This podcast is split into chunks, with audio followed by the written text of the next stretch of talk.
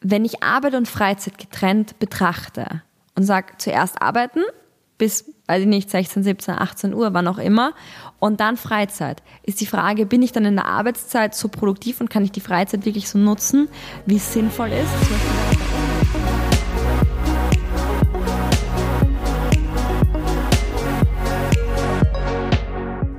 Hallo und herzlich willkommen zur heutigen Folge des Podcasts Get What You Want.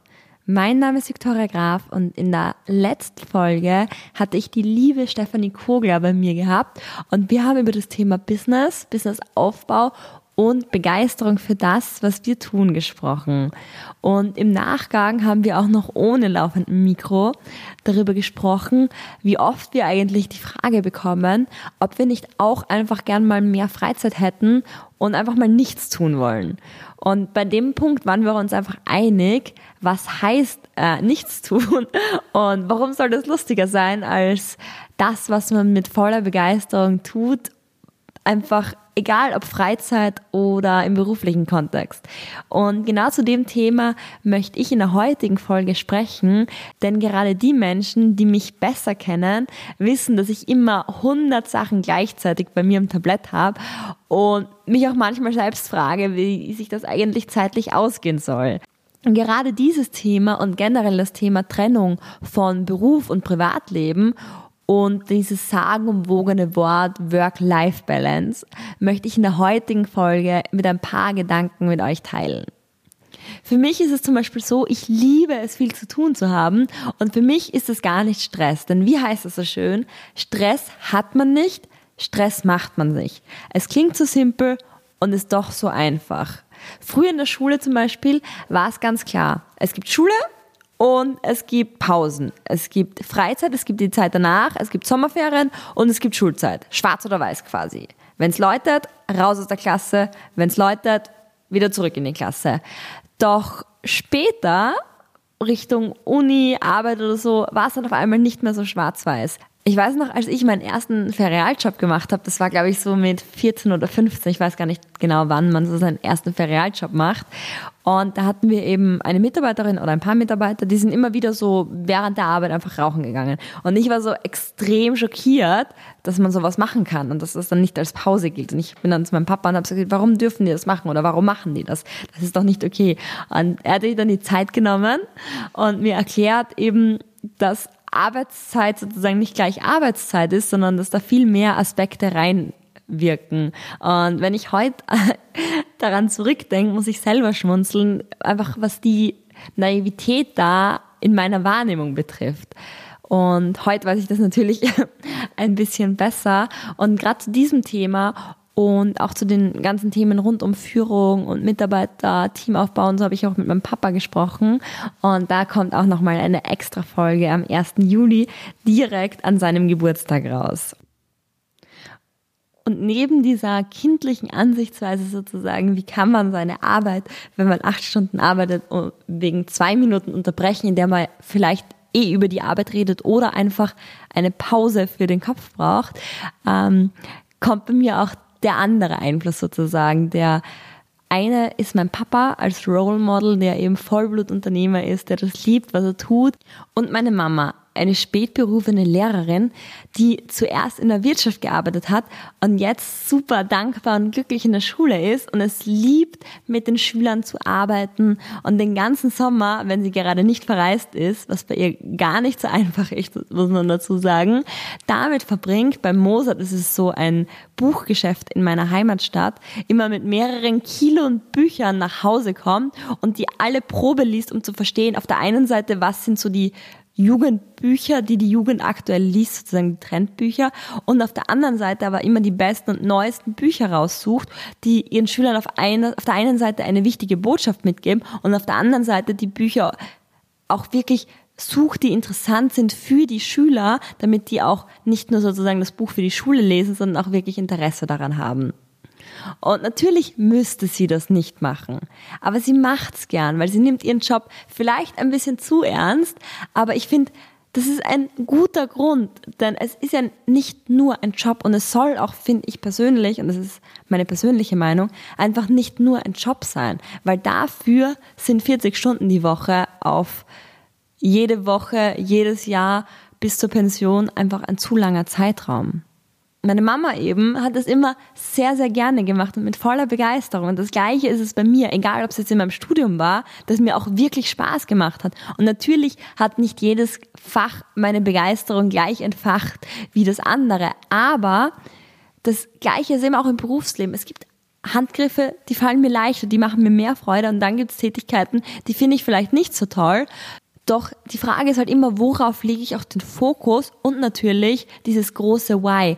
Warum mache ich es und wofür mache ich es? Weil wenn ich weiß, wofür ich das mache, wenn ich weiß, okay, mir geht es darum, dass mein Kunde eine coole Experience hat am Workshop, dann telefoniere ich mit dem Makler, dann organisiere ich das, dann schaue ich, dass alles da ist, dass Wasser da ist, dass alles gekühlt ist, dass jeder happy dort ankommt, dass dann noch die Schoko am Kopfkissen liegt. Ich weiß es nicht.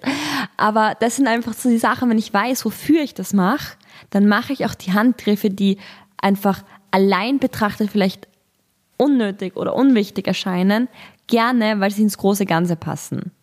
Und ganz offen und ehrlich gesagt, ich habe gar keine Ahnung, ob das das Richtige ist, ob das der richtige Weg ist. Auch für mich so viel zu arbeiten, ständig irgendwie on fire zu sein und das nächste und das nächste und das nächste zu wollen.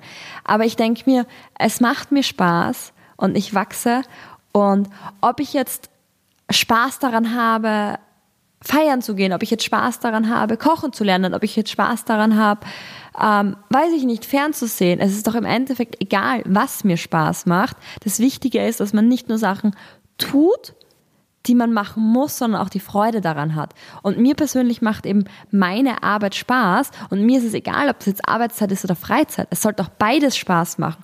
Und ich persönlich finde es einfach schlimmer zu sagen, die Arbeitszeit mache ich und die Freizeit darf Spaß machen, so das so klar zu trennen. Und das war für mich vielleicht auch ein, eins meiner wichtigsten Learnings auch in der Zeit, seit ich beginnen durfte zu arbeiten, wie wichtig das ist, sich auch zu erlauben, dass man Spaß haben kann während der Arbeit, sich auch seine Arbeit so zu gestalten, dass es wirklich Freude macht, dass ich mir die Sachen auch irgendwie jetzt nicht schön rede, aber dennoch, dass ich mir diesen Sinn dahinter suche und sage, ich mache das deshalb und mir macht's Freude, weil ich werde besser. Ich bin dann auch so ein bisschen so ein Wettkampftyp. Ich finde es cool, wenn ich besser werde, wenn ich sehe, okay, es geht das voran, wenn ich merke, okay, ich bewirke damit was. Es macht einen Unterschied, ob ich sozusagen in die Arbeit gehe oder nicht. Und ein zweiter, finde ich, wirklich wichtiger Punkt in diesem Zusammenhang ist das, wenn ich Arbeit und Freizeit getrennt betrachte und sage, zuerst arbeiten bis, weiß ich nicht, 16, 17, 18 Uhr, wann auch immer.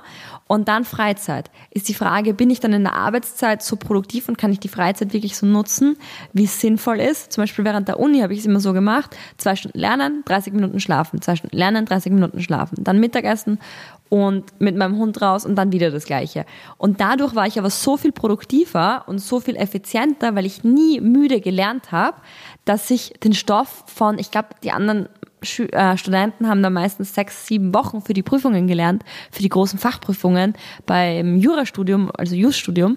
Und ich habe meistens nur so zwei Wochen gelernt. Ich hatte auch nicht mehr Zeit, weil ich gearbeitet habe und ein kleines Hündchen zu Hause hatte. Und mir, für mich war das dann aber ganz cool, weil ich gesehen habe einfach, es geht das weiter. Und ich habe wirklich, wenn ich gelernt habe, auch mit Ergebnissen gelernt. Und dafür konnte ich mir aber dann auch immer wieder so einen Tag off gönnen, wo ich einfach wirklich spazieren war, wandern war mit einer Freundin, vielleicht auch nur ferngesehen habe und die neueste Staffel von, ich glaube Dexter war das damals, einfach durchgesichtelt habe, weil ich gewusst habe, gut, die anderen Tage habe ich voll Gas gegeben und bin ich vorangekommen. Und heute war es bei mir auch so schön, weil ich sitze hier gerade im schönen Kärnten in Österreich am See mit Blick auf den See, jetzt gerade nicht, weil es schon finster ist. Und ich finde, das ist zum Beispiel auch so ein, ein gutes Beispiel. Wenn ich hier zum Beispiel am See arbeite, heute habe ich am Boot gearbeitet, ich weiß dann, dass ich wahrscheinlich etwas weniger produktiv bin und dass ich dafür, um das gleiche Ergebnis zu erzielen, einfach länger arbeiten muss und weniger unter Anführungszeichen Freizeit habe. Aber mir ist es halt diesen Preis wert, dass ich sage, gut, ich arbeite dann, sagen wir jetzt, statt acht Stunden einfach zehn Stunden, aber diese zehn Stunden habe ich dafür am Boot verbracht. Und habe ich zwar meinen Laptop im Schoß gehabt und habe immer geschrieben und geschaut, dass der Akku nicht ausgeht und so weiter, aber ich habe gewusst, ich habe dafür ein bisschen Sonnenstrahlen am Körper bekommen oder habe den Wind vom See gespürt. Und ich denke mir, da gibt's eben kein richtig oder falsch. Das muss wirklich jeder für sich entscheiden, wie möchte er das. Mich würde dazu auch interessieren, wie ist es bei dir aktuell? Trennst du Arbeit und Privates komplett strikt? Oder gibt es bei dir zum Beispiel beim Abendessen auch mal so ein paar berufliche Themen am Tisch?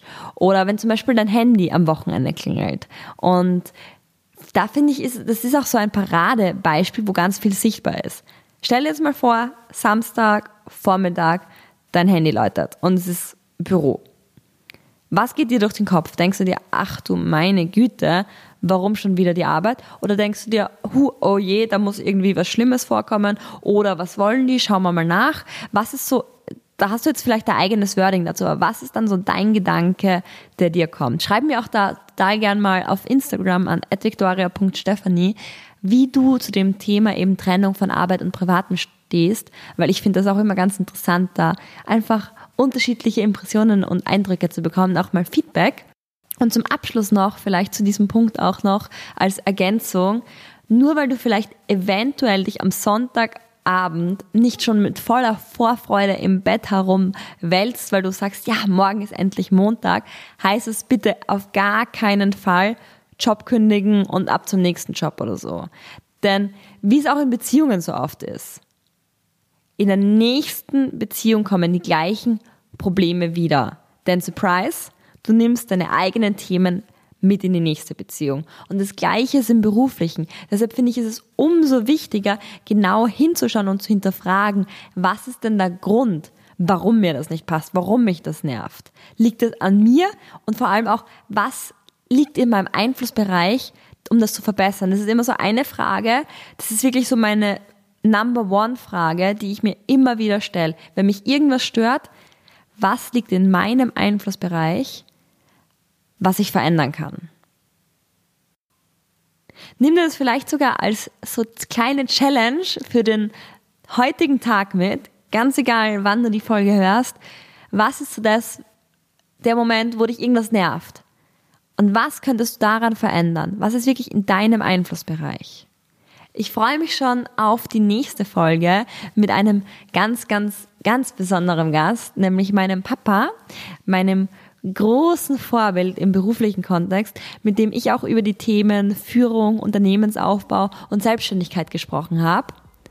Bis zum nächsten Mal. Get what you want, deine Victoria.